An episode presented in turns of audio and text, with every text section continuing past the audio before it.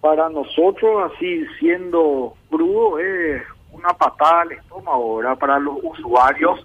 en realidad este tipo de medidas va muy en contra del bolsillo del usuario final y más todavía cuando es sin previo aviso y aprovechando esa posición en el mercado que tiene este sector de transportistas, ¿verdad?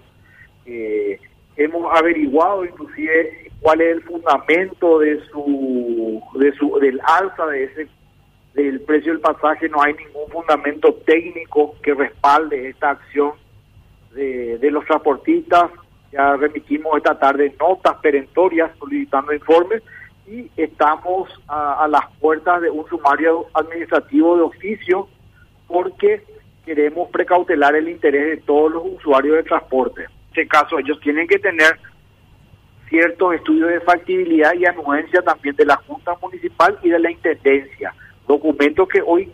carecen porque en forma arbitraria tomaron la decisión ellos de que hoy amanezcamos con esos precios de pasaje, entonces eso amerita justamente a que la Secretaría de Defensa Consumidor tome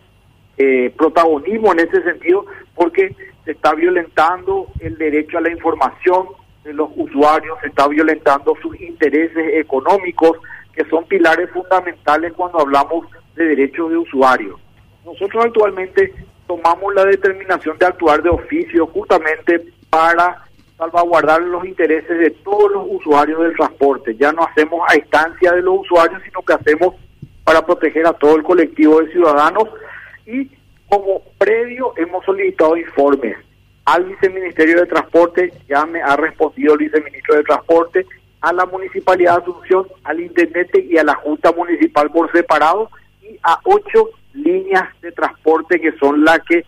eh, tomaron esta determinación solicitándole un informe pormenorizado.